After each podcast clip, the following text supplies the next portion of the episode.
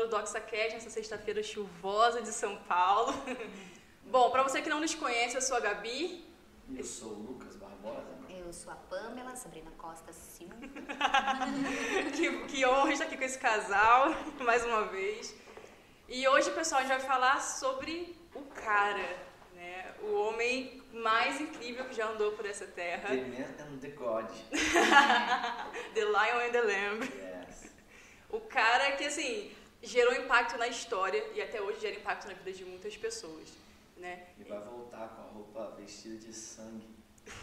Trocar o terror. Essa foi forte.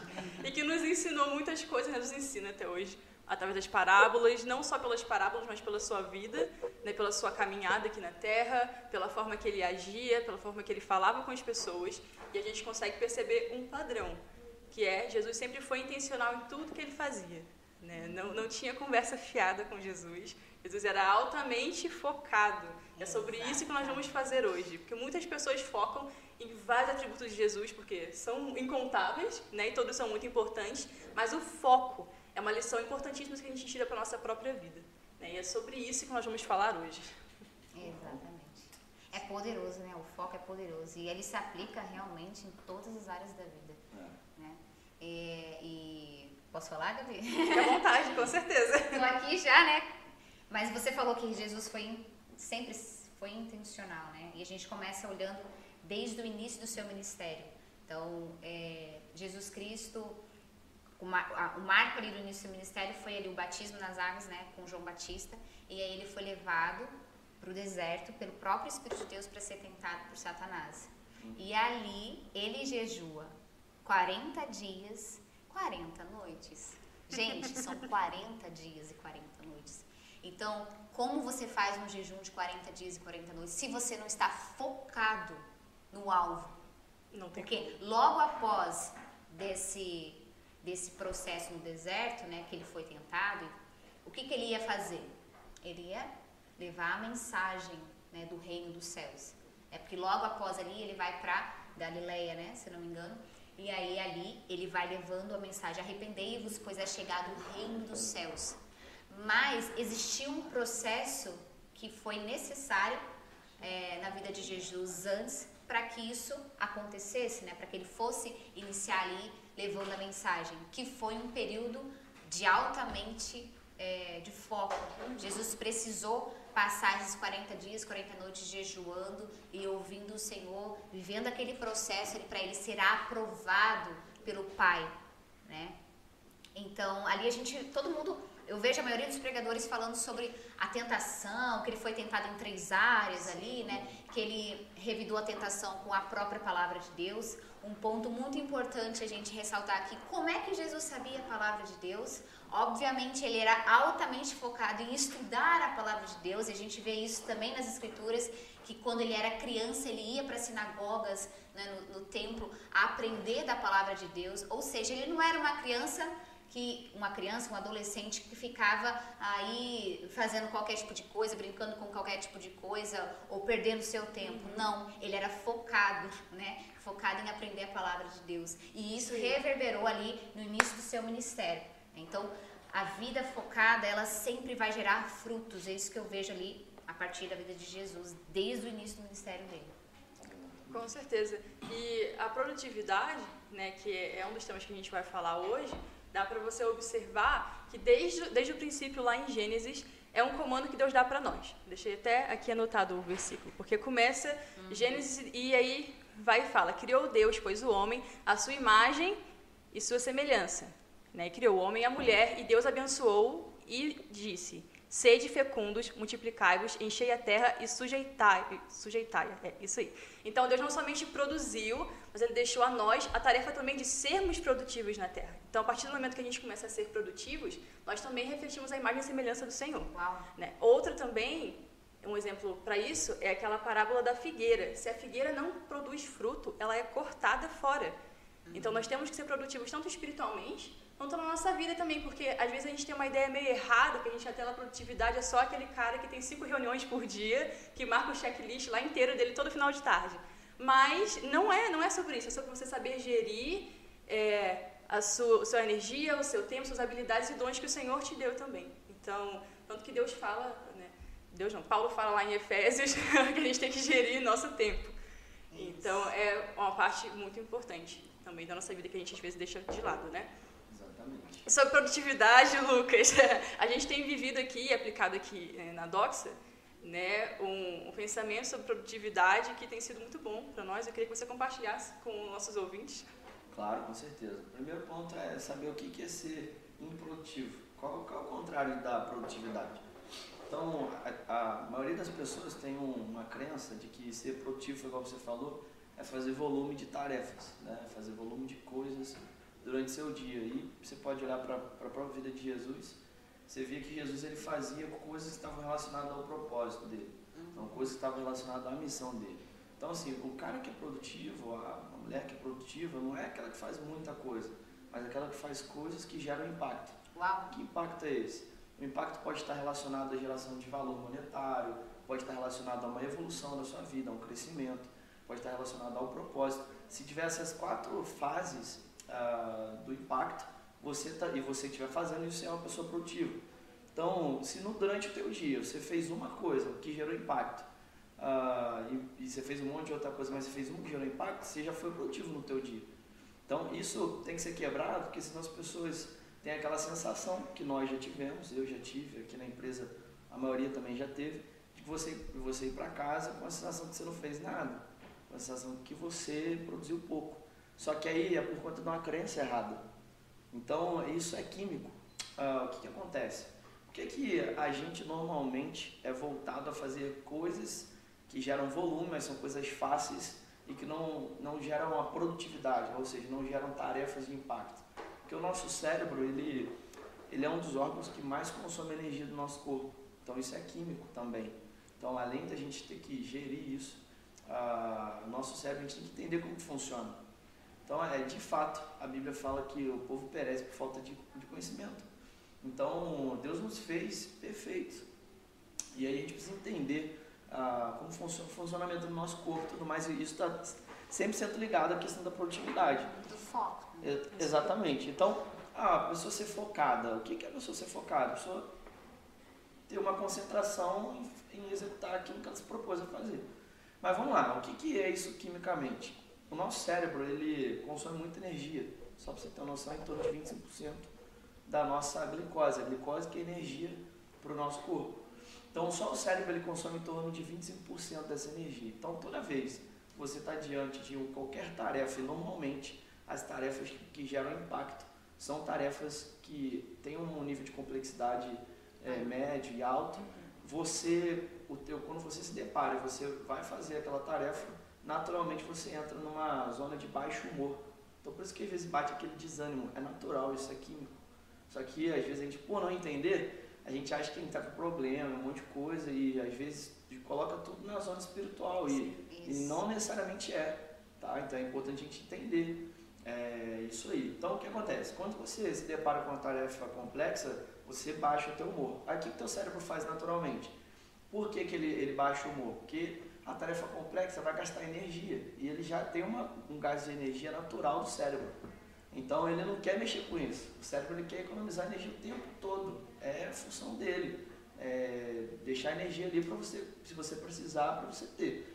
Então, o que, que ele vai fazer naturalmente? Ele vai começar a te dar opções que são plausíveis, são coisas que você tem que fazer para você não fazer o que tem que ser feito naquilo que vai gerar impacto, naquilo que vai ser produtivo e você fazer outro tipo de coisa. Entendeu? Então, aí quando você aceita isso, você naturalmente começa a fazer volume de coisa, mas não coisas produtivas. Você vai olhar para o seu dia, uau, eu tive um ganho hoje de produtividade. Então, é, é complicado isso, esse negócio. Você quer que eu já entregue tudo? que tem como eu tenho como uma pessoa burlar isso. Sim. E é isso que eu ensinei para vocês aqui na empresa. Tem um hackzinho, tem, né? Tem, tem uma forma de burlar. Já quer que eu E, e Jesus, você acha que Jesus, ele, ele, ele, ele tinha isso, né? Com Essa certeza. produção de ganho? Com certeza. Jesus, ele, não, você pode olhar para a Bíblia, ele estava fazendo coisas relacionadas tudo ao propósito e à missão dele. Hum. Jesus não perdia Sim. tempo. Então, é, tudo que ele fazia ali era de, era, eram tarefas de produção de ganho. E até que você achava que não era, não, ele já tinha pensado lá na frente. Sim, é, tinha uma estratégia ali montada. Exatamente, por exemplo, quando naquela, no, naquela série que a gente. The Chosen. The Chosen, é muito legal quando a gente vê quando Jesus vai até o poço, que tem a mulher que chega lá no Sim. poço. Aquela, e ali mostra É. muito bem.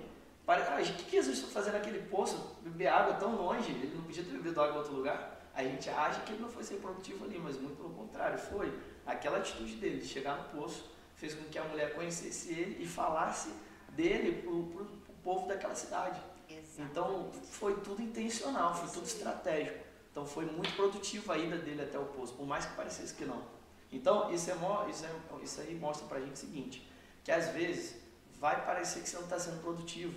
Quando você está fazendo algo estratégico para ter um ganho, um crescimento, uma evolução, ou um aprendizado, ou crescer em propósito. Só que a questão é que você tem que ter uma mentalidade de olhar mais para frente do que aquele primeiro pensamento do que o agora. Então você tem que ter uma visão de futuro. Então Jesus tinha uma visão de futuro ali muito clara. Sim.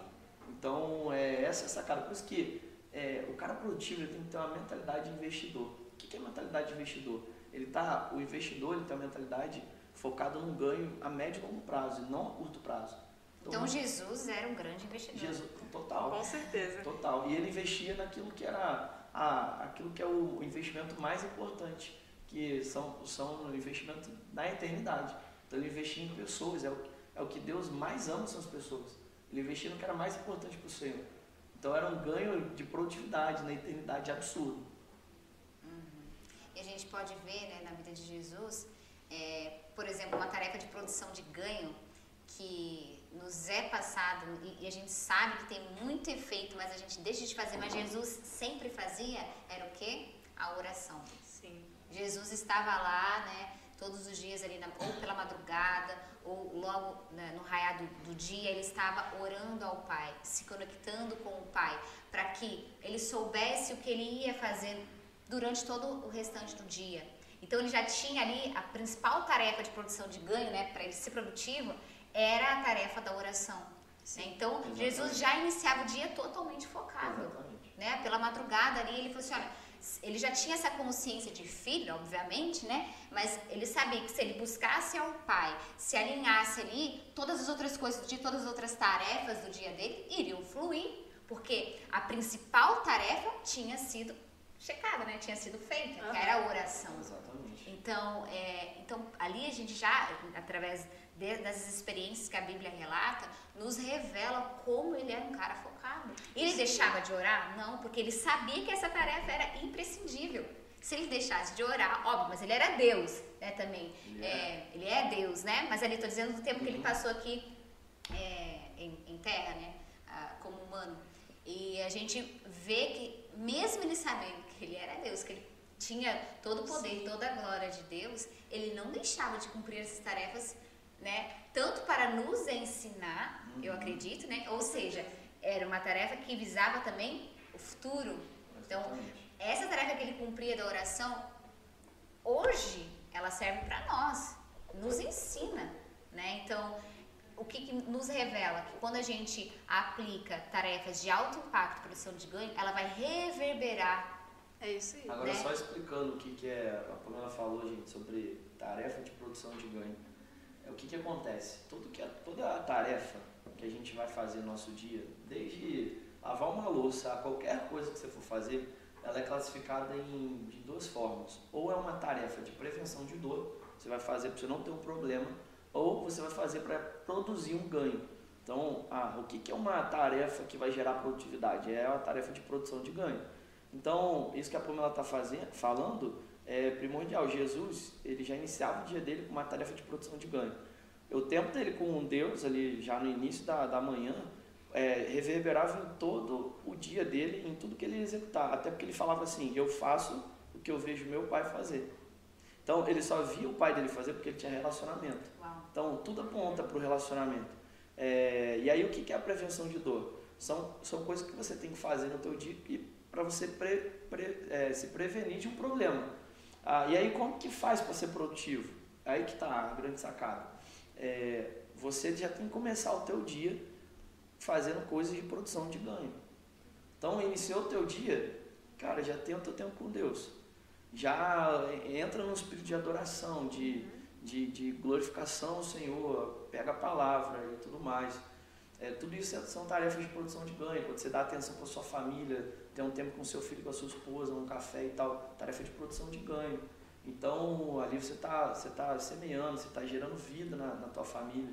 Então, é muito importante você ser intencional também, igual Sim. Jesus foi. Ser focado. E é muito legal quando a gente entende isso, porque quando a gente termina o nosso dia, a gente, uau, hoje, todo dia eu sou produtivo.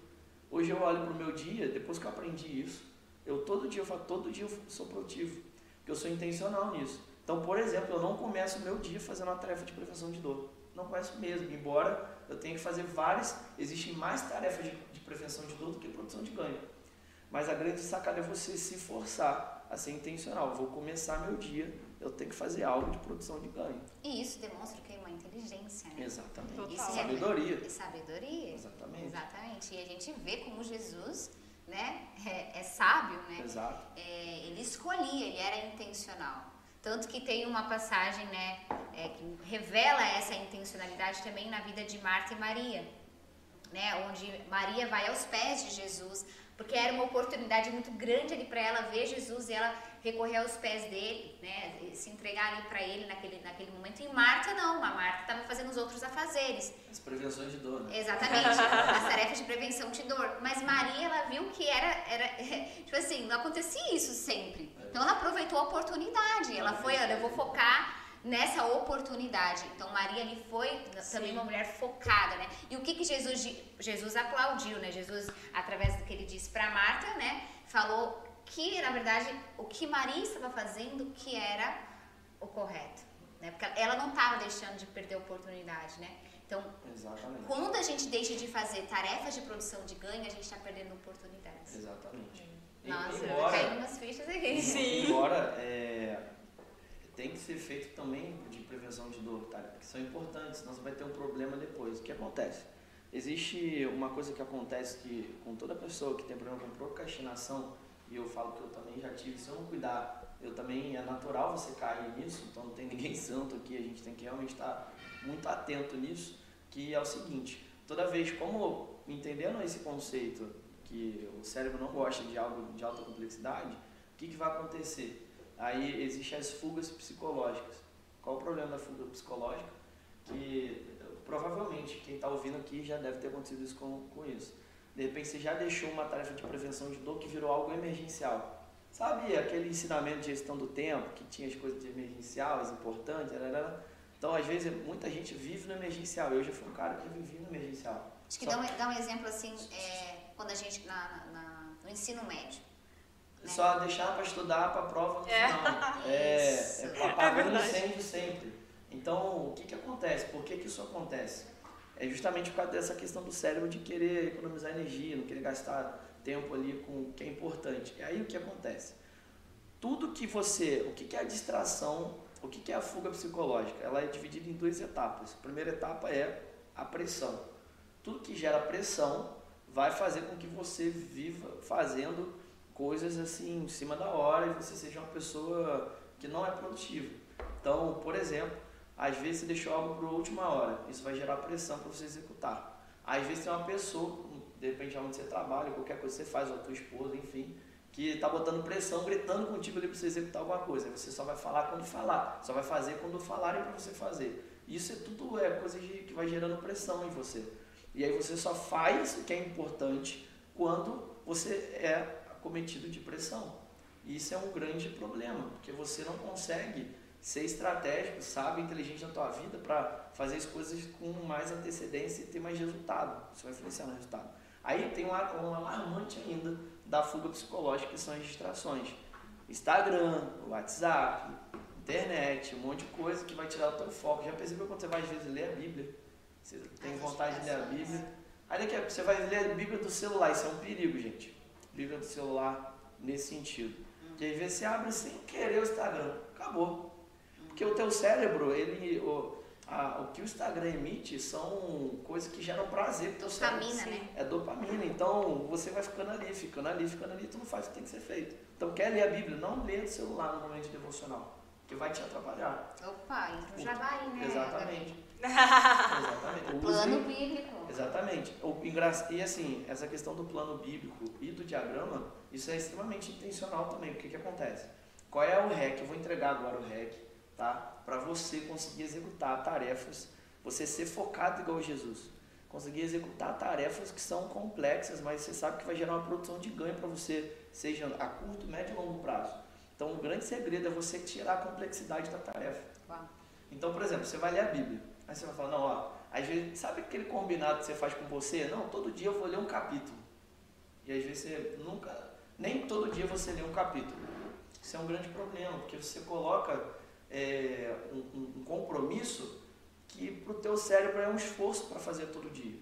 E é uma tarefa complexa para ele fazer todo dia. Porque ele lê.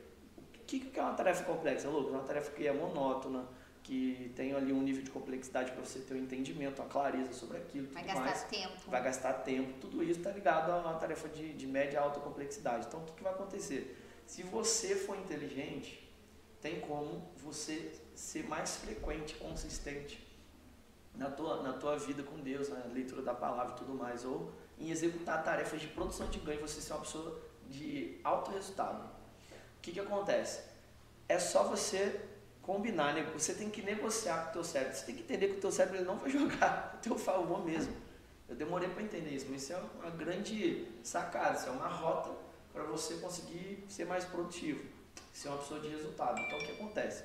Quando você se deparar com a tarefa de mais complexidade, você vai falar assim para o teu cérebro, ó, é, eu não vou ler um capítulo não, vamos fazer o seguinte, eu vou ler três versículos. Eu te garanto que o teu humor que normalmente baixa, ele vai, ele vai voltar. E se ele não voltar, você, então tá bom, vou ler um versículo só. Uhum. Tira a complexidade, coloca algo que é fácil fazer. E aí é mais fácil tu começar, porque a grande questão é, é começar. Se você começar de forma inteligente, você vai conseguir ser, continuar. continuar ali. Então, você, de um versículo, aí você lê dois, três, você vai ver que vai fluir com mais naturalidade. Mas aquele baixo humor que acontece, ele volta. Então essa é a sacada. Por exemplo, as pessoas que querem fazer academia, que se falam que vão fazer uma hora de academia todo dia, isso é uma maior mentira. Nem todo mundo consegue, existem pessoas que conseguem. São pessoas altamente disciplinadas, isso acontece. Agora, não é a maioria. E aí, em vez da pessoa se, se comprometer que vai fazer uma hora por dia, por que, que não se compromete a fazer 10 minutos?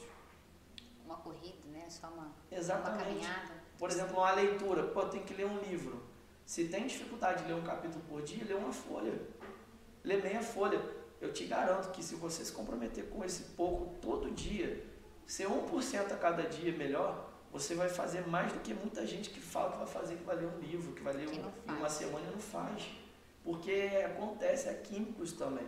E no caso da Bíblia ainda é espiritual, porque além da questão química, o inimigo quer que você aprenda, quer que você conheça ao Senhor. E Deus deixou a palavra dele para a gente conhecer ele através da palavra e buscar mais, mais relacionamento com ele. E a vida eterna é esta, que conheçam a ti mesmo, o único Senhor, né? É, em Salvador, o único A vida Deus, eterna né? é que conheça a ti, ó Deus, o único Senhor Salvador. Isso. Então, como você está vivendo a vida eterna sem conhecimento dele, sem ler a palavra. Exatamente. Né? Sem ser intencional em ler a Bíblia, em oração, em, em jejuar, é, em ter comunhão com os irmãos, em discipular, em levar a palavra à frente. Então, se você não tem essa vida focada, você não está vivendo a vida eterna. E isso é muito sério. Né? E Jesus sim. Cristo, ele desenvolveu a vida eterna aqui, né? É, porque ele era focado quando ele orava, quando ele jejuava, né? Quando ele discipulava. Ele não perdia tempo, é o que a gente estava falando aqui. Ele não perdia tempo com conversa fiada. Ah, ele não ficava falando asneira, ele não ficava. É, é... Sim, ele tinha os momentos de brincadeira, mas as, até as brincadeiras dele eram brincadeiras que ensinavam algo. Né? Então, é, nós como cristão hoje, a gente tem feito isso? A gente tem sido, estou falando na, na parte espiritual mesmo, né?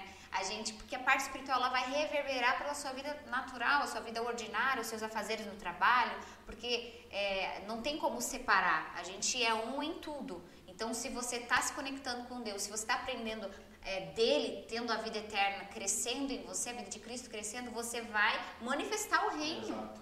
Isso Isso vai manifestar o reino como? Nas suas tarefas é, de prevenção de dor, né? Você vai lavar uma louça, a tua louça vai ser mais produtiva, tu vai fazer uma tarefa no, no trabalho, aquele, a tarefa no trabalho ali, é, sei lá, uma ligação, sei lá, qualquer outro tipo de coisa, vai ser produtivo, porque vai ter vida, porque você está se relacionando com ele. É. E ele, se relacionar com ele é uma tarefa de produção de ganho.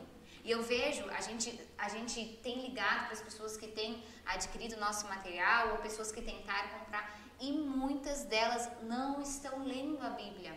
Mesmo diante de uma ferramenta poderosa que é 12 minutos por dia, a gente já fez essa ferramenta pensando né, no estilo de vida da maioria das pessoas que é corrido, mas mesmo assim as pessoas não leem, mesmo, mesmo assim as pessoas não estão focadas é, em ser produtivas com Deus. Você falou um negócio, é, só pegar o gancho que você falou, da eternidade, isso é uma questão que nem todo mundo vive uma vida entendendo que a eternidade já começa aqui. É isso Ah, aí. É verdade. Isso, é- é, que a Pamela falou é muito, que a Pamela falou é muito importante a gente ter clareza. Jesus ele mostrava isso pra gente, ele estava todo o tempo fazendo coisas relacionadas, dando um testemunho de vida que ele que a gente ia colher até mais à frente. Então, a próprio, você pega os heróis da fé, você vai ver lá em Hebreus 12 que ele vai falar assim, homens que testemunharam a fé e, e muitos não e eles ali não não colheram ali o aquele resultado, mas eles ele, eles já enxergaram de alguma forma, mas não viveram em vida. Por exemplo, Abraão, que ele seria pai de uma grande nação, não sei o que, da terra prometida, ele morreu sem ver a grande nação. Obviamente que ele, na eternidade, ele enxergava isso tudo mais. Então, é, é só, só exemplificando. Então é o seguinte, a eternidade a gente já vive aqui. Sim. É, a gente, a, a, a- como ela falou, uma, uma situação sobre a gente, tarefas de prevenção de dor, às vezes a gente fala assim, parece que Jesus era o. Não, porque Jesus era Jesus e tal, aí de repente você vai dar essa desculpa, mas nem não tem como dar essa desculpa. Que Jesus também tinha tarefas de prevenção de dor. Por exemplo, quando a gente vai dormir, ali também é uma prevenção de dor, senão você vai ter um problema. Então, é, e outras coisas com certeza ele fazia. Óbvio que a gente vai olhar muito para a Bíblia e consegue enxergar muito assim, tudo que ele fazia era, era intencional, tinha ganho. A gente vê muito isso. Eu tenho até dificuldade de ver uma tarefa de prevenção de dor. Mas ele, como um ser humano, que a Bíblia fala que ele foi 100% humano, é impossível a gente não ter. Né? É impossível a gente não ter uma manutenção. Por exemplo, é, quando eles iam para e acampavam nos lugares, eles tinham tarefa de prevenção de dor. É, Sim. montar barraca, Montar barraca, desmontar. não sei o que, tudo mais. Exatamente, tarefas diárias. Carpinteiro, né? Que a, a palavra de Deus diz que ele era, né? É, mas o Já- carpinteiro, é, pode apontar para um ganho, É. carpinteiro, até isso. É. Mas é, é possível você também ser assim. O que, que acontece? Tem uma, uma frase que marcou muito, que eu tenho repetido aqui, que é toda vez que a gente é desafiado a fazer qualquer coisa que vai demandar tempo, mas quem sabe que o resultado vai ser bom, o processo ele é muito amargo. Às vezes é chato, é um monte de coisa. O processo é amargo, mas o fruto é doce. É isso aí. Cara, isso é um, isso é um negócio que é, é, mexe comigo esse negócio, porque toda vez que eu estou diante de uma situação que eu sei que vai ser chata, que não sei o quê, eu penso, naturalmente já vem esse, virou uma crença na minha cabeça. O processo é amargo, mas o fruto é doce. Sabe por quê? As pessoas têm às vezes um, um, um lobby aí, existe de pessoa só fazer o que, é, o que ela gosta, É. o que ela é boa em fazer. Isso aí é uma mentira. Você, para você ter resultado que você quer, você também tem que fazer coisas que você não gosta. Que no início até você não gosta, né? Mas depois você pode pegar paixão por aquilo. Não, pode- exatamente. Você pode desenvolver Sim. um amor, uma paixão e você pode vir a gostar, que vai se tornar um fruto doce. Exatamente. Mas tem nesse assunto que a gente está falando, tem um grande problema que é o seguinte: existem pessoas que não gostam de recompensa. E elas não percebem isso. Que, e aí às vezes tem. Isso aí às vezes tem até, são até bloqueios emocionais que pode ter para recompensa. De repente, é, quando você era criança ou na tua infância, te prometiam coisas que você fazia e não recebia. De repente teu pai te prometeu uma coisa para fazer, que para você fazer que você ia ter um ganho, você teve. fez e você não teve. Aí isso no teu subconsciente criou uma crença de não merecimento. Isso é sério. Isso é muito sério. Se você tem dificuldade em enxergar recompensa, se você não fica motivado em ter um ganho depois que você fazer algo, sabe? Isso aí pode ter um problema sério. Por isso que até uma das coisas que é, é orientada e algo que, para mim, eu vou até começar mais a aplicar isso agora, é toda vez que você se propor fazer algo que vai gerar um ganho, você se dá uma recompensa. Uhum. Além da, da recompensa que vai, vai ter ali, mas você ser intencional. No teu pessoal, você se dá uma recompensa. Mínima que seja. Mas isso é uma forma de você começar a treinar teu cérebro a gostar de recompensa. Entendeu? Então é muito sério. Se você lembra, o Espírito Santo vai, vai trazer a tua memória. Se você E, teve e- algum problema, pode ser com o pai, pode ser com um professor, pode ser com uma figura de autoridade na tua infância, tá? É, Ele pode ter gerado um bloqueio emocional. Isso é sério, pode estudar sobre bloqueios emocionais, que isso acontece e trava você de, de executar algumas coisas. Então é o seguinte, se você tem isso, o Espírito Santo vai te lembrar que você precisa mudar. Você precisa mudar isso aí, você Ô precisa Lucas, deixa eu só te fazer ser uma, consciente. uma pergunta aqui que eu acho que cabe bem nesse momento. Pode ser que as pessoas achem que você visar a recompensa é uma atitude interesseira. E aí a gente aprendeu que não tem nada de errado de ser interesseiro, com a motivação certa. E aí tem o exemplo de Davi, não é verdade? Exatamente. Conta aí pra gente. É. Muita gente tem. Olha, isso é, isso é sério que a Pamela está falando, porque tem gente que tem problema com interesse. Qual o problema você ser interesseiro? Agora, o problema é quando a pessoa é interesseira, ela gera, é, cria de uma manipulação por conta do interesse. Ou prejudica alguém por conta do interesse, sabe? Ou bajula, mas por trás é uma mentira, uma pessoa falsa por conta do interesse. Isso é um problema. Agora, você tem interesse de ganho ou qualquer coisa, que você vai executar por, interesse, vai se aproximar de uma pessoa que você tem um interesse, não tem nada de errado. Em aprender, né? Não tem nada de errado isso aí. É, afinal, nós estamos numa uma jornada de estatura do varão perfeito. É, Sim. isso aponta para uma vida de evolução, de crescimento. Então é o seguinte, Davi, ele quando foi, chegou diante do, do Golias lá, minto, quando ele chegou lá para levar comida para os irmãos, que viu a situação que estava acontecendo, do Golias desafiando é, lá o exército e tudo mais acontecendo, ele foi lá e perguntou, a Bíblia diz isso, fala em 1 Samuel que fala sobre isso. Ele perguntou, o que, que vai ganhar o cara que derrotar esse gigante? Antes dele ir lá. E aí o, eu não lembro quem falou para ele, se foi um dos soldados lá, e, ele, e o cara falou, olha, a família da pessoa que derrotar vai ter isenção de imposto. Além disso, ele vai casar com, esse guerreiro vai casar com a filha do rei, filha do rei Saul, que era a Mical, se eu não me engano. É, então, Davi ele foi interesseiro. Ele foi. Intencional. E, mas ele foi intencional e outra, ele sabia quem ele era. Isso é um negócio sério. É, autoimagem, como você se olha. Davi ele se olhava sabendo quem ele era, que ele era um cara confiante, um gigante ele era.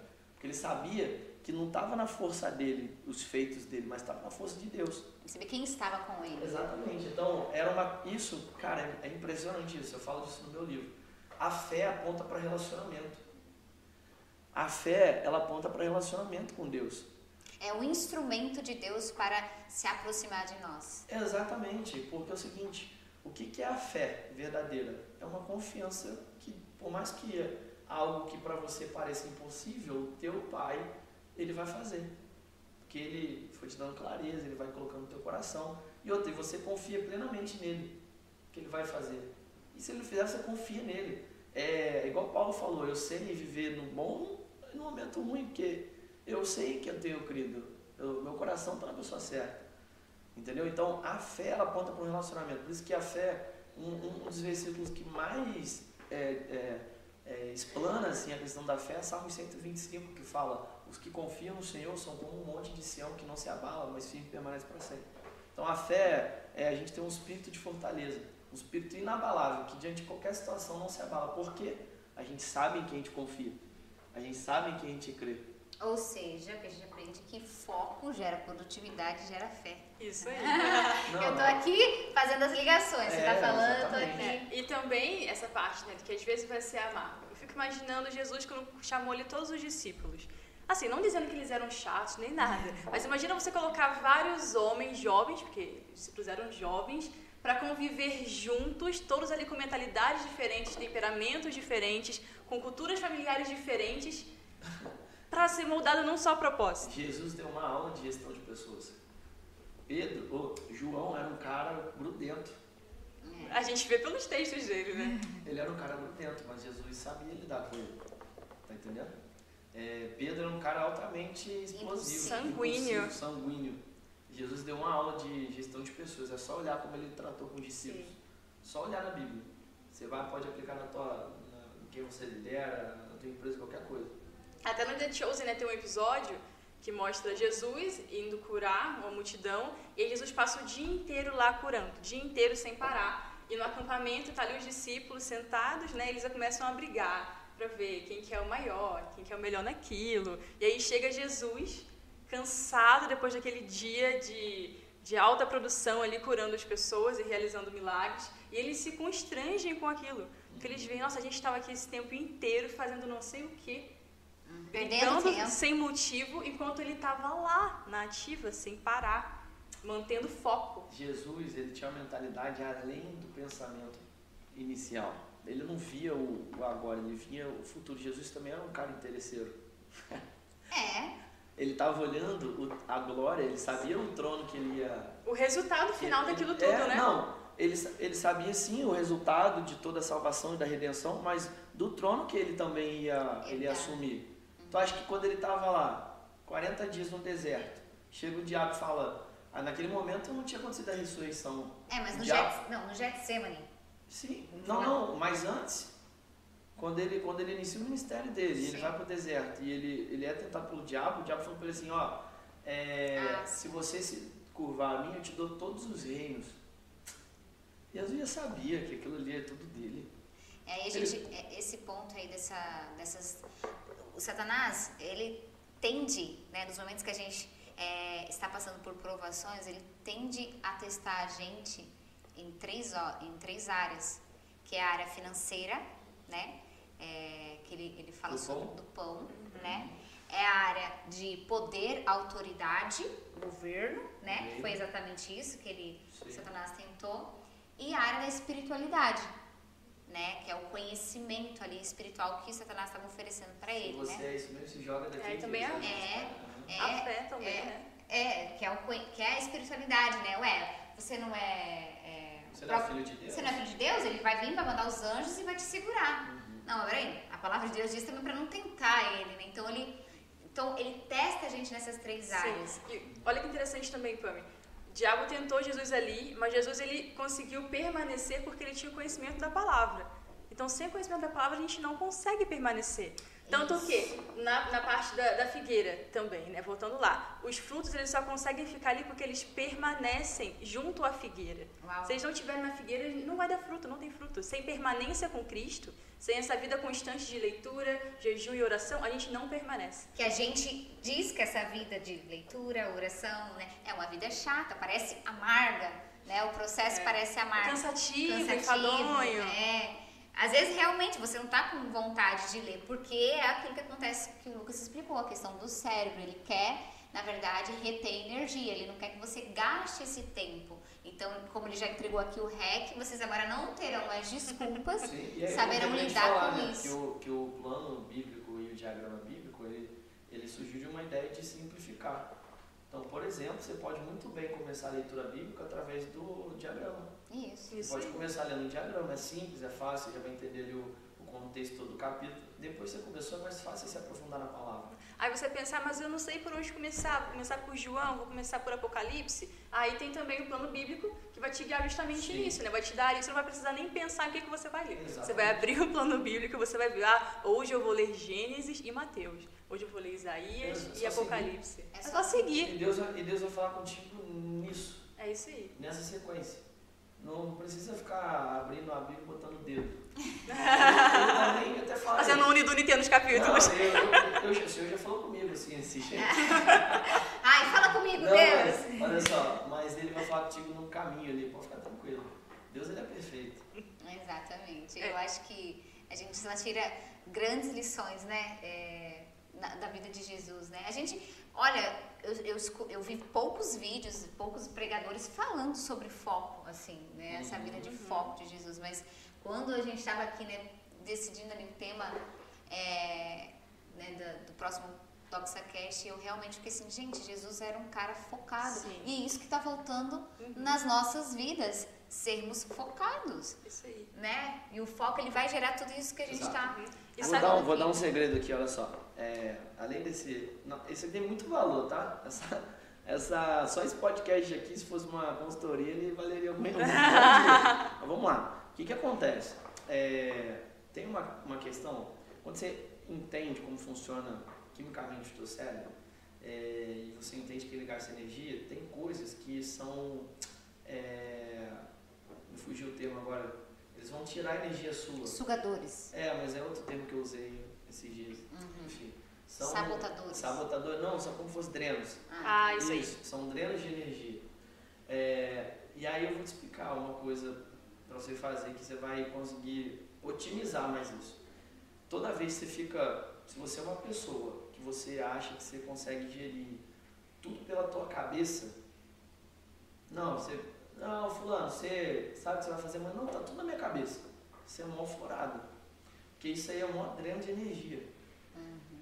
Pode ver que quando você está fazendo uma atividade é, de alto impacto, de produção de ganho, como a gente falou aqui, começa a vir um monte de pensamento de coisas que você tem que fazer. Pode pensar aí, eu tenho certeza que isso acontece contigo. Acontece com todos aqui, comigo. Então é o seguinte, como fazer para isso não acontecer? Comigo já eu elimino logo. Anotar tudo. Então você tem que ter uma anotação semanal do que você, do que você tem que fazer. Todas as tarefas de produção de, de ganho, todas as tarefas de prevenção de dor. E também diário. E também quando você estiver fazendo, deixa a agenda do lado. Surgiu uma coisa, anota, que aí você não vai ficar gastando tempo pensando naquilo.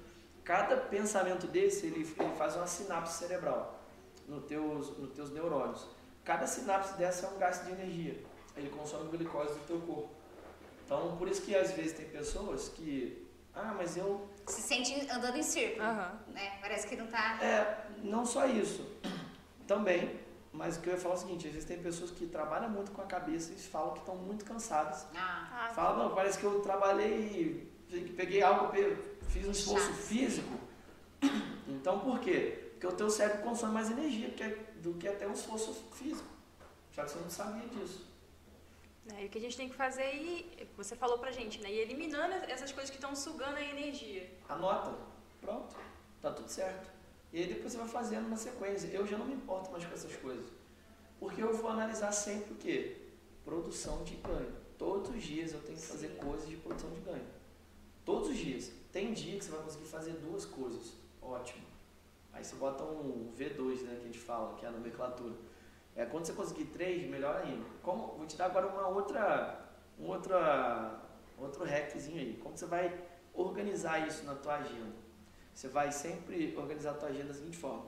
Primeira tarefa do dia, produção de ganho. As outras três tarefas, prevenção de dor. mas explica pra eles, por exemplo, na prática, o que, que é, é produção de ganho e o que, que é prevenção de dor ali. Então, eu já falei, mas eu explico de novo aqui. Eu, eu já expliquei a classificação. Mas produção de ganho vai gerar impacto. Um impacto de crescimento, de evolução, ou de valor monetário, ou de propósito. Então, ah, às vezes você vai ter um tempo investindo na vida de uma pessoa, falando de Jesus para ela. Discipulado. Você está fazendo o quê? Um investimento, um propósito. E um dos investimentos que o Senhor mais, um dos investimentos mais rentáveis que existe, investir nas pessoas. Que aí é o, é o quinto investimento, é o investimento nas coisas eternas. Então, é, você, primeira tarefa do dia tem que ser alguma coisa de produção de ganho. Seja tempo com Deus, produção de ganho, bota isso na tua cabeça, você ser uma pessoa de muito resultado. Depois, aí sim, você pode fazer três tarefas de, de prevenção de dor. Ah, não posso fazer produção de ganho? Pode, melhor ainda. Essa produção de ganho é sempre coisa de impacto. É, três de prevenção de dor, depois volta para a produção de ganho de novo. Então, organize o teu dia assim, você vai ver o quanto você vai produzir. Sim, isso é interessante também, porque sabe por que que o Senhor ele se importa tanto que a gente saiba administrar e gerir nosso tempo? Porque a vida eterna, ela não é sobre você viver eternamente, ela é sobre qualidade de vida. Porque existem dois tipos de vida eterna, você vai viver eternamente com o mal ou com o bem.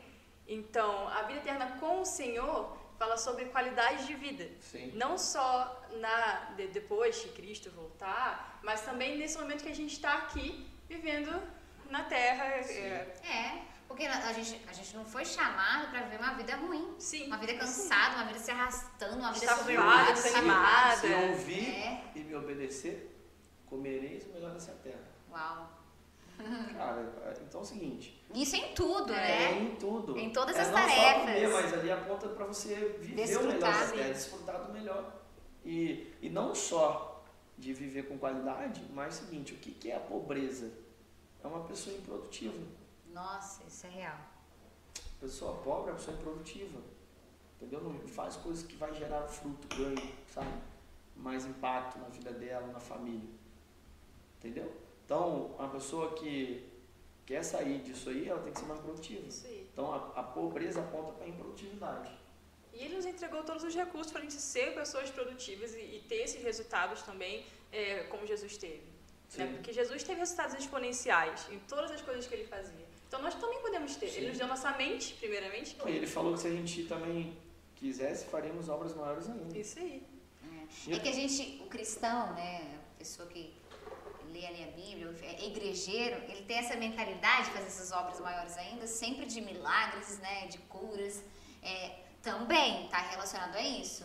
Mas eu, eu acredito também que, porque a nossa vida é aquilo que não tem como separar o espiritual do, do, do natural. Não é, é tudo, tudo unificado, né? Então, as coisas maiores, a gente, no, no nosso trabalho, a gente pode é, ter resultados E incríveis. tem que ser, o cristão tem que ser essa pessoa. Exatamente. Você não pega uma candeia e bota- bota debaixo da cama.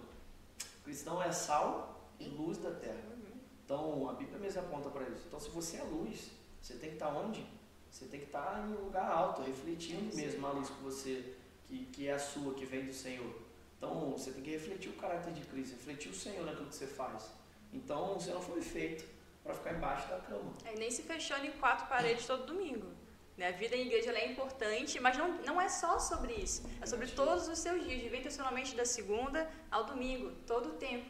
E aí você vai conseguir resultados no seu trabalho, na sua família, em todos os os âmbitos e esferas da sua vida. Exatamente. Olha, eu vou dar um exemplo agora que você me fez lembrar, que eu tenho tido esse tipo de, de questionamento com Deus, de oração, né? Eu é, quero ser altamente produtiva em todo tempo, né? Eu sei que não é, não é possível ser 100% produtivo em todo tempo, né? Produção de ganho, mas, é, por exemplo, eu fui fazer a sobrancelha, né? Semana passada, e aí eu descendo o elevador aqui, é aqui embaixo, aí eu falei assim, senhor, eu quero é, ser produtiva lá na, enquanto fizer minha sobrancelha. Eu quero que o Senhor fale com a pessoa que, eu, que estiver fazendo a minha sobrancelha. Então eu quero ser canal de vida do Senhor para essa pessoa.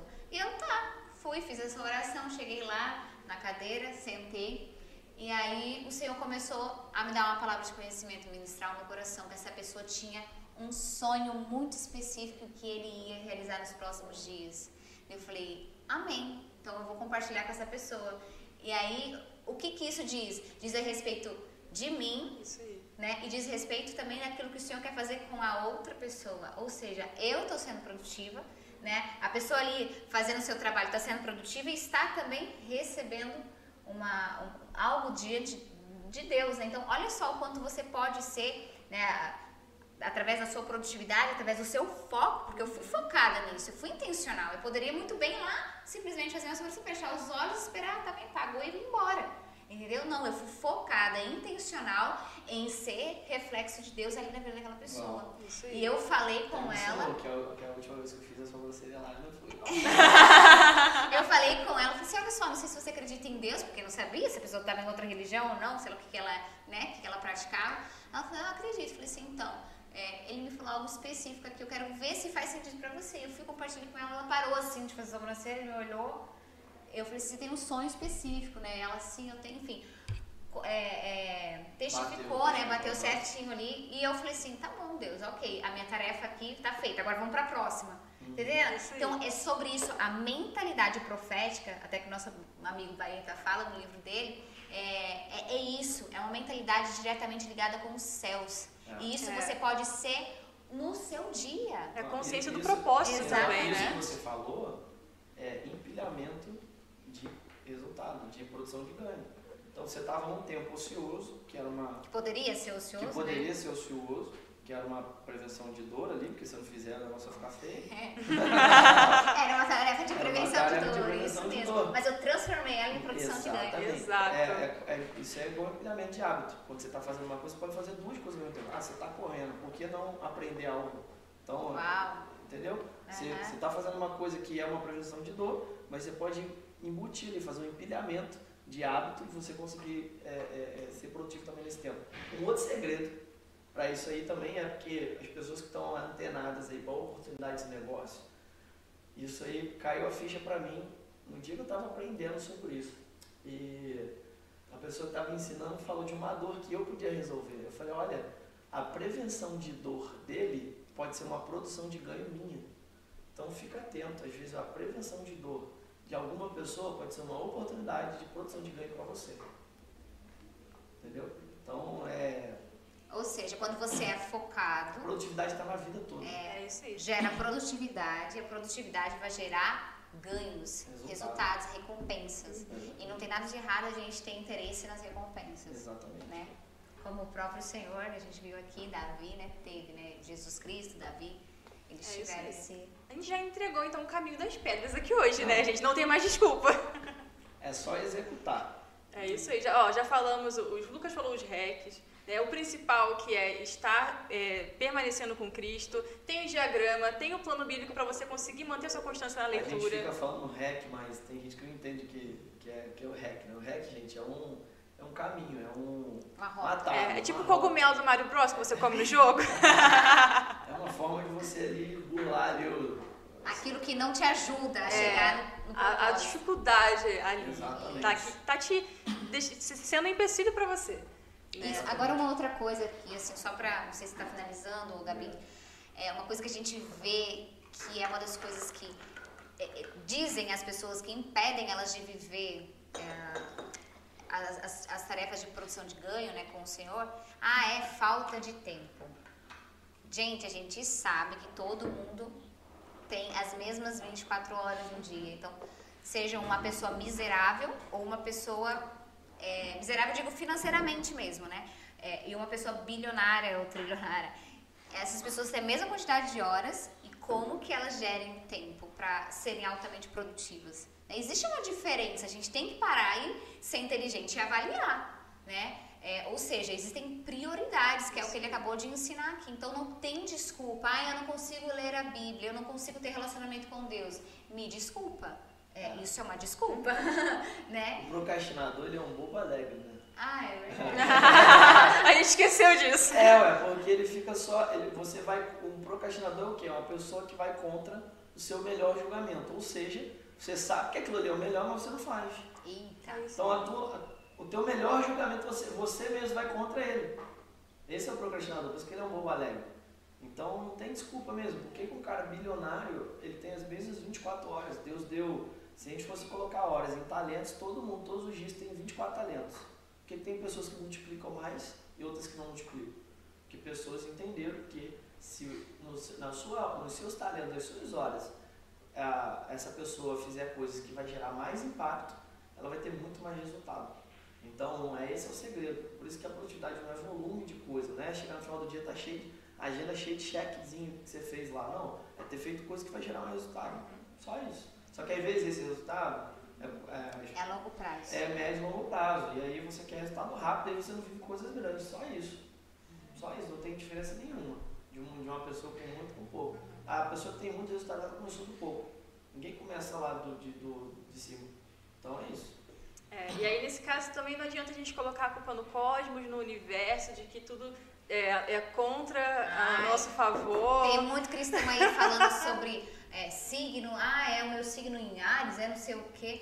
Pô, me desculpa. O universo está conspirando contra mim. Não está. Você está conspirando contra você É. mesmo e não está fazendo bom uso do O seu maior tempo. é você mesmo. É, somos nós. É. Nosso maior inimigo. É isso aí. Exatamente. Senhor, livre-nos de nós mesmos, É, né? isso aí é sério. Mas quando você tá num relacionamento mais diante do Senhor, mais intencional, cara, a Bíblia te dá as rotas para tudo que você vai ver na tua vida.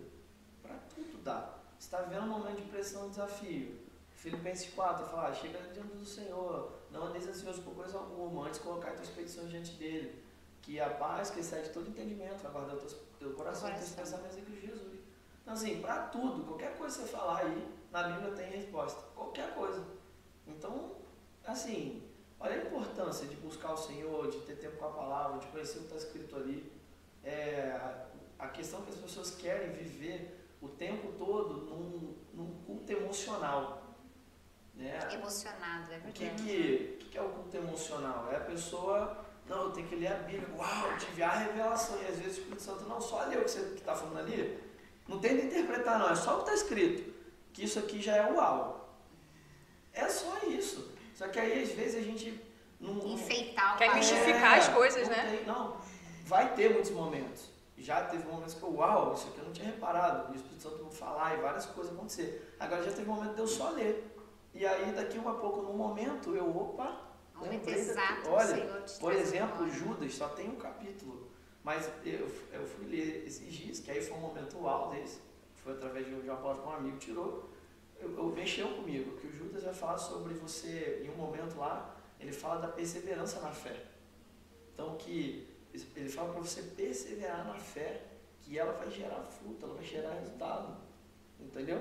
Então, cara, a Bíblia toda, a Bíblia toda, é, por mais que ali às vezes você não vai ter esse momento de uau, mas é importante você ler.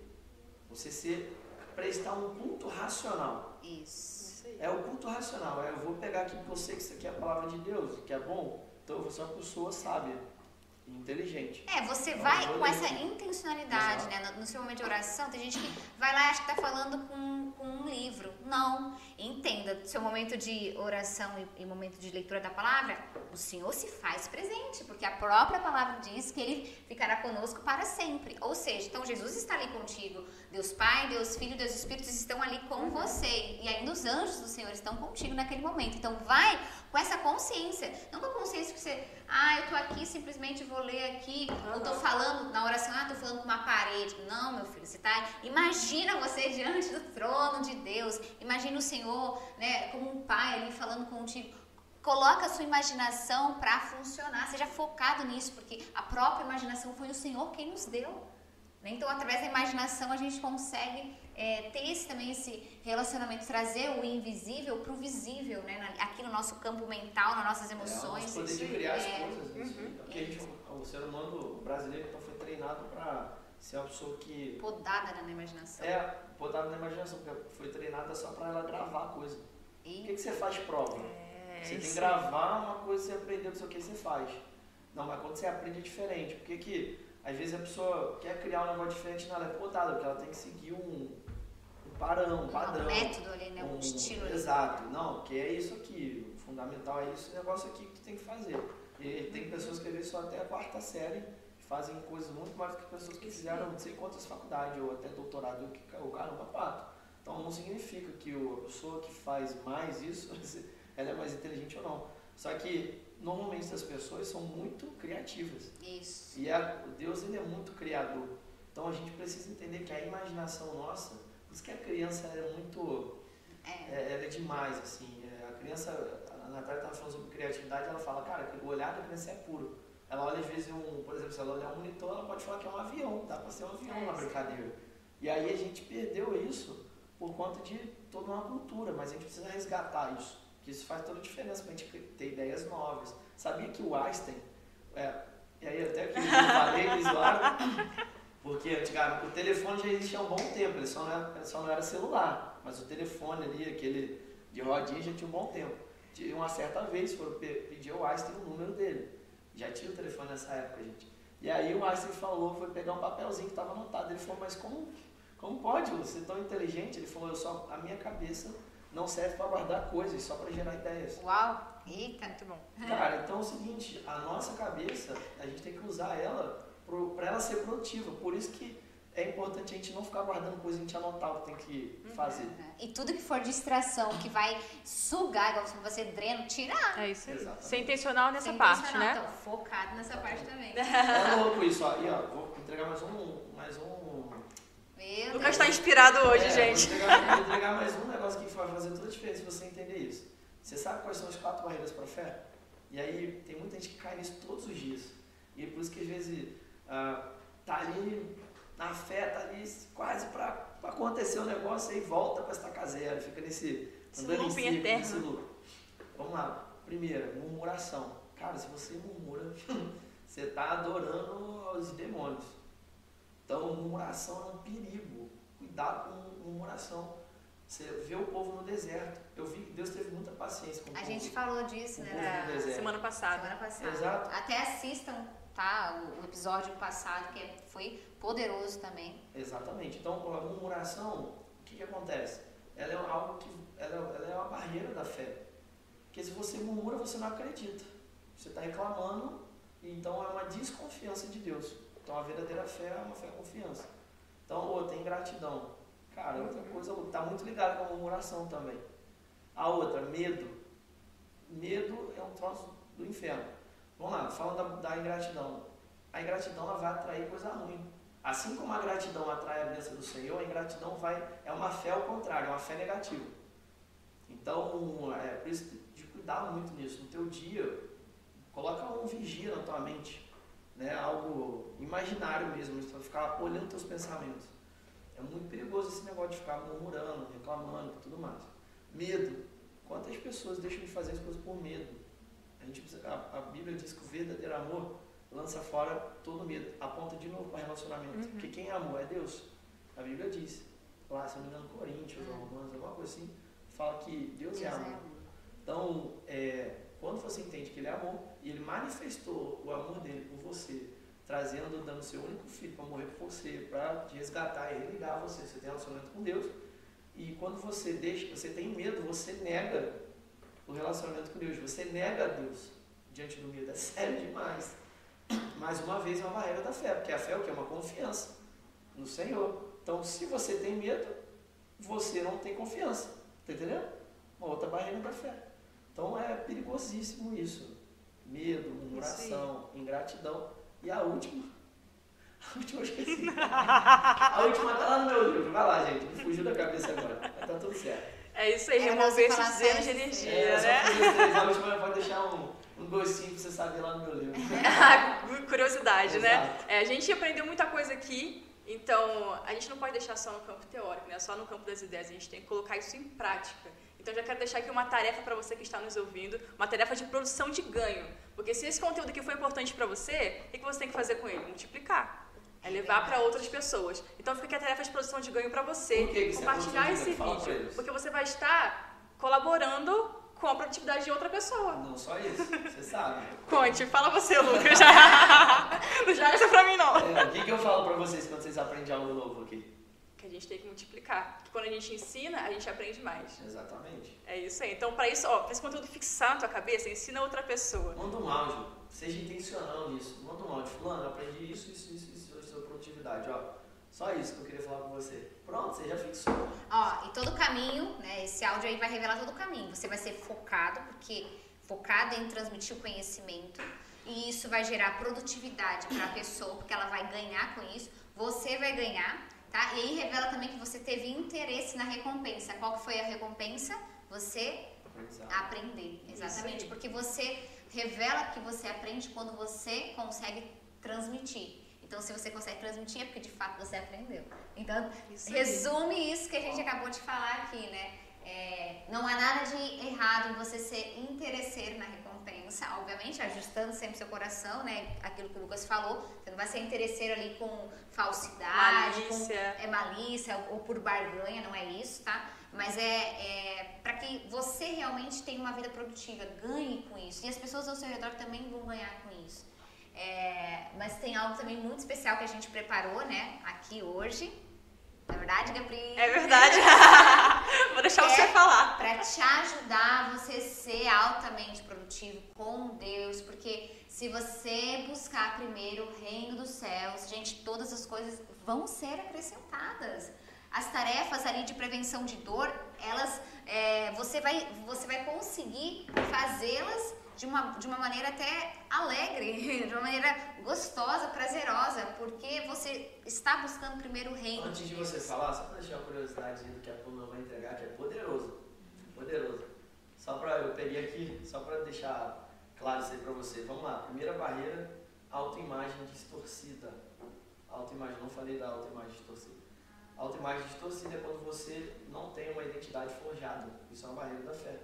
Porque quando você tem a identidade forjada, você sabe que você é filho de Deus. O que, que é, onde está a sua identidade? Lá em Gênesis é, 2,26, se eu não me engano, onde fala, façamos aí o homem a nossa mais semelhança. Uhum. Ou seja, ali está claro que você é filho de Deus. Então, qual é a tua identidade? Filho de Deus. Filho do Todo-Poderoso, que criou o céu e a terra e tudo que tem. Então, quando você tem uma autoimagem distorcida, você não consegue se ver como filho de Deus, isso é uma barreira para a fé. Porque a fé é confiar em Deus. Então, como que você confia em Deus se você não se vê como filho dele? Entendeu? A outra barreira é a incredulidade, é o contrário da fé. É porque eu até falei murmuração, só que murmuração e gratidão eu botei junto no livro. Então, a incredulidade é o oposto. Não tem como você ter fé se você for incrédulo. É impossível. Então, o teu, a incredulidade está muito no olhar, como você olha as coisas. Então, às vezes, você já olha com um ar de desconfiança, ou seja, você não crê que Deus de fato pode uhum. fazer. Ah, Jesus fala: se tiver de fé, como um grão de mostarda, você vai falar para a montanha sair dali para lá, ela vai. E aí, só que a gente não tem fé, porque a fé é no coração, não é só na cabeça. Não é só em falar que vai fazer. É crer de fato. Por isso que quando você aceita Jesus, você tem que confessar com a boca e crer com o coração. Uhum. Só que o coração tem que estar alinhado para isso. isso porque também tem. É muito louco. Aí a gente. Vou entregar, vou entregar porque isso é poderoso, se você entender isso. O que acontece?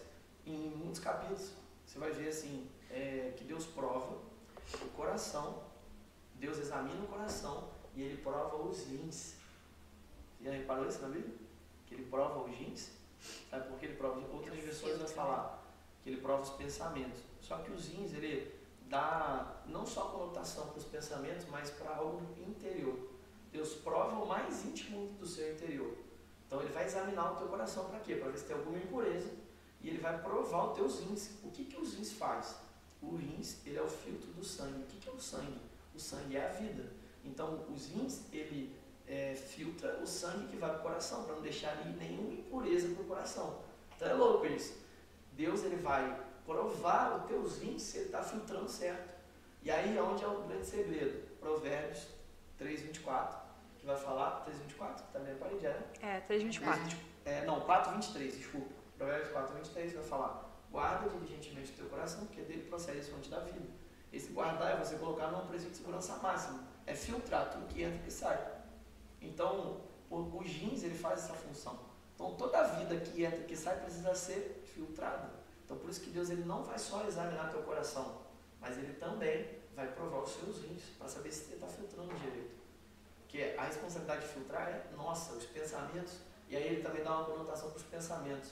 Então a gente tem que filtrar os pensamentos que entram, entendeu? Para isso não chegar no nosso coração. Então, por que, que às vezes você não crê? Você não consegue crer, ter fé em algo? Porque você não está com o coração puro. Não está com os pensamentos alinhados. Né? Exatamente. Porque se você tiver com os pensamentos alinhados, só vai entrar coisas puras do seu coração. E, e aí, e aí entra um grande denominador que é a fé, né? Que você não crê, é a fé. A fé veio pelo quê? Ouvir a palavra de Deus. Não, exatamente. Então você precisa estar com o coração puro. Enchendo a sua mente. Por isso que o cara que era o homem segundo o coração de Deus era o cara mais preocupado nisso. Você vê, todo mundo quer ser rei Davi. Eu falei isso várias vezes aqui, mas ninguém quer ser Davi. Você vê Davi, ele é um cara muito próximo de Deus para resolver todos os pepinos que ele tinha. Então ele estava diante lá do, do sendo perseguido por Saul, ele estava lá, ó, ó minha alma, confia no Senhor. Imagina, o cara estava sendo perseguido pelo rei pelo, imagina hoje, só para fazer um paralelo na tua cabeça, você sendo perseguido pelo presidente do Brasil. Do governo. O cara que tem todo, todo o poder ali de, é, é, de polícia, de tudo para te caçar. Lembra quando caçaram lá aquele Lázaro? E agora, aquilo ali é um exemplo ruim, mas imagina, o rei Saul estava perseguindo Davi, imagina como que ele não estava se sentindo. Então ele estava ali o quê? Alinhando o coração dele todo, direto com Deus. Senhor, me guarda, livre dos meus inimigos, sei o quê. E ele era um cara que mesmo assim era um cara que entendia de princípio, de um monte de coisa. Que ele teve a oportunidade de matar Saul, mas ele não matou, porque era um princípio. Quem institui reis e governantes é o Senhor. Então quem era Davi para matar o cara que Deus instituiu? Se Deus falou que ele assumiu o reino, ele, Deus ia colocar ele lá, e não ele matar Saul. Então tudo isso, você lê a Bíblia, isso vai tomar o teu coração, porque a, a Bíblia vai gerando vida em você. Exatamente. Isso aí, agora, Pamela, entrega aí. Agora entrega, porque senão. Qual que é a novidade? Mais coisa, né? É, gente, assim, ó, todo mundo às vezes fica impactado. Nossa, quanta coisa vocês compartilham, mas é tudo porque nós fizemos, nós temos o compromisso é, de sermos focados em exercer uma tarefa, que é a tarefa de produção de ganho, que é a leitura da Bíblia. Então aqui nós queremos te incentivar tá? Tá fazendo isso que a gente está fazendo aqui, compartilhando a palavra, mas você só vai compartilhar daquilo que você tem aí dentro do seu coração, na sua mente, daquilo que você é cheio. Então, para você ser cheio da palavra, é, ter, é, crescer com Cristo, né, em entendimento, em graça, em sabedoria, a gente é, criou aqui o destravar da leitura bíblica. O que, que é o destravar da leitura bíblica, tá? É, é um combo, é um né? É um super combo. Isso mesmo, é um super é combo. Um, ela, diz, ela tirar toda a complexidade do teu olhar para você de fato romper e ler a palavra. Exatamente. Aquele hackzinho que o Lucas ensinou, na simplicidade você vai ganhando muito conhecimento, né? Que é uh, o que, que tem nesse combo?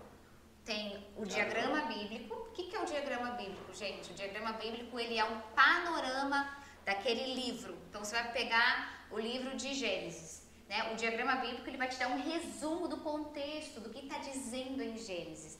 E aliado a esse resumo, você vai ter também nesse combo plano de leitura bíblico. O plano de leitura bíblico, ele é, a gente fez uma, de uma forma bem simplificada, onde você vai ter a leitura do Antigo simultaneamente com o Novo Testamento. Então você vai pegar lá um versículo de Gênesis, vai pegar um versículo de Mateus né? E aí você vai lendo a Bíblia, tá? 12 minutinhos por dia. Ali vai ter um motivo de oração, né? baseado no, nos versículos que você leu. Você também vai conseguir identificar um princípio que o Senhor te ensina ali, um ou mais princípios, tá? Tem também playlists para você se manter focado enquanto você vai ter esse momento ali é, de, de encontro com Deus, com a sua palavra, tá? Então assim, o plano tá, é, o combo tá fantástico.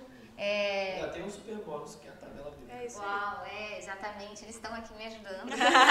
tem desconto, né? É, tem o bônus que é a tabela bíblica, tá? A tabela bíblica você pode colocar, é um adesivo, você pode colocar ali na capa ou na contracapa da, da sua Bíblia e vai te ajudar. Não, esse é, ela, ela imprime, ela pode imprimir com adesivo.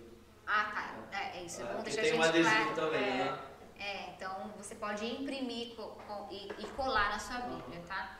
Exatamente. Todos os nossos materiais que a gente está dizendo aqui do combo, eles são imprimíveis, gente. Não vai chegar nada na sua casa pelo correio, tá? É, vai chegar ali na sua caixa de e-mail. É diferente de correio, ok? Então você tem a possibilidade de baixar esse arquivo e imprimir aí na sua casa tá? E levar para todos os lugares também, né? Porque por ser digital, você não tem a é, desculpa tablet, de ah, celular. eu esqueci meu diagrama em casa, nada disso, a está no seu telefone. digital é ser flexível. Né? Exatamente. É, é simplificar e ser flexível. É isso aí. Essa é a proposta. Ah, mas ah, eu não quero, eu quero que chegue na minha casa. Gente, é outra desculpa que você está dando para você não ler a Bíblia, tá?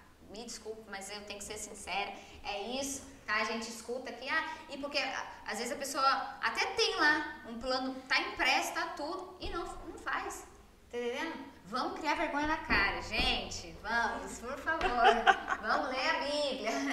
É, e, esse, e a gente está aqui realmente com esse propósito, sabe? De coração mesmo, com amor, com compaixão. A gente quer que mais vidas é, tenham esse relacionamento com Deus. A gente precisa desenvolver isso. E é por isso que a gente criou o Destravar da leitura bíblica com todos esses é, aparatos, que é o diagrama, o plano bíblico, a tabela bíblica, com um preço incrível. Tá? Qual é o preço, Lucas? R$ 97,90, né? Mas eu ainda deu um super desconto depois que eu nem te falei, Gabi. Hum. Ah, especial. Não sabia disso. Tá R$ 87,90, gente. Só entrar lá no nosso site, que vai ter lá o Destravar da Leitura Bíblica, ou acessar Doxabooks, é, barra o Destravar, você vai conseguir acessar e ver essa oferta lá, tá? Ou também booksdoxa.com barra é, não só isso mesmo. Pra ficar mais fácil, vou deixar o link na descrição do vídeo. É, ué, mas é quem, tá bom? Quem já quiser entrar aí agora, é só pegar e entrar. Né? É, e ainda dá pra parcelar, né? Sim, pode comprar parcelar em 12 vezes, sem, sem juros não. 12 vezes tem um juros pequenininho, mas vai ficar 12 de 8 alguma coisa. Gente, não Quem tem Quem não tem 8 é, reais né, pra pagar todo é, mês ali, não tem tá? É, fazer um investimento na sua eternidade. Mais barato que o lanche do McDonald's. Não, quanto que as pessoas gastam em coisas supérfluas. supérfluas. É isso aí, isso. invista na sua vida eterna. Exatamente. Né? Invista nisso, no seu tempo com o Senhor. Para de dar desculpa. A gente já está aqui caminhando para o fim. E você está aí parado. Você não sabe nem o que está escrito em Mateus, em Gênesis, que é o primeiro livro da Bíblia. É, Fica postergando aí a sua sério, leitura. Isso, isso, a gente está brincando, mas é muito sério. É, a gente fala isso com muito temor também, né? Porque é algo que a gente tem que aplicar na nossa realidade. Então, uhum. assim, a gente sabe que é algo de extrema importância, né? Então, escuta isso com carinho, sabe? Acate esse conselho e comece, a partir de hoje, a mudar seu relacionamento com o Senhor, sabe? Ele espera isso de você, sabe? Isso. Aprenda a, a, gerir o seu tempo. A gente já ensinou aqui várias coisas hoje. Não, é gerir energia e tempo. Isso aí. Amém. Coloque sua energia naquilo que vai te gerar recompensas eternas também, né? Que é a leitura da Bíblia. E a gente mesmo profetiza através desses materiais que a sua vida não será mais a mesma, tá? Amém. Através da leitura do diagrama, através da leitura do plano bíblico, não será mais a mesma. Você Exatamente. vai crescer com Deus. E, e a sua vida com Deus não é um crescimento somente, ah, minha vida espiritual, eu vou fluir. Não, não é só isso não, gente. O crescimento com Deus é em tudo. Você vai crescer na sua vida com o seu esposo, você vai crescer na sua vida com o seu relacionamento com seus filhos, com os seus amigos, né, com Trabalho. seus, no seu trabalho, você vai crescer em tudo, tá bom? Então, é isso, gente. Aproveita essa oportunidade. Lembra que quando a gente é, é focado, a gente aproveita as oportunidades. É, vocês já viram que se deixar a gente fica a tarde inteira falando, né? É. já foi quase dois podcasts. É, pessoal, Em semana que breve meu livro ficou pronto, agora eu vou fazer Graças a aqui, Deus, vai. Lucas. Você que ouviu um pouco desse conteúdo que eu passei aqui, muita coisa está no livro. Tem até muito mais coisa, tá? Então o livro se chama O Princípio do Empreendedor. Então lá eu falo o fator determinante para uma jornada de sucesso.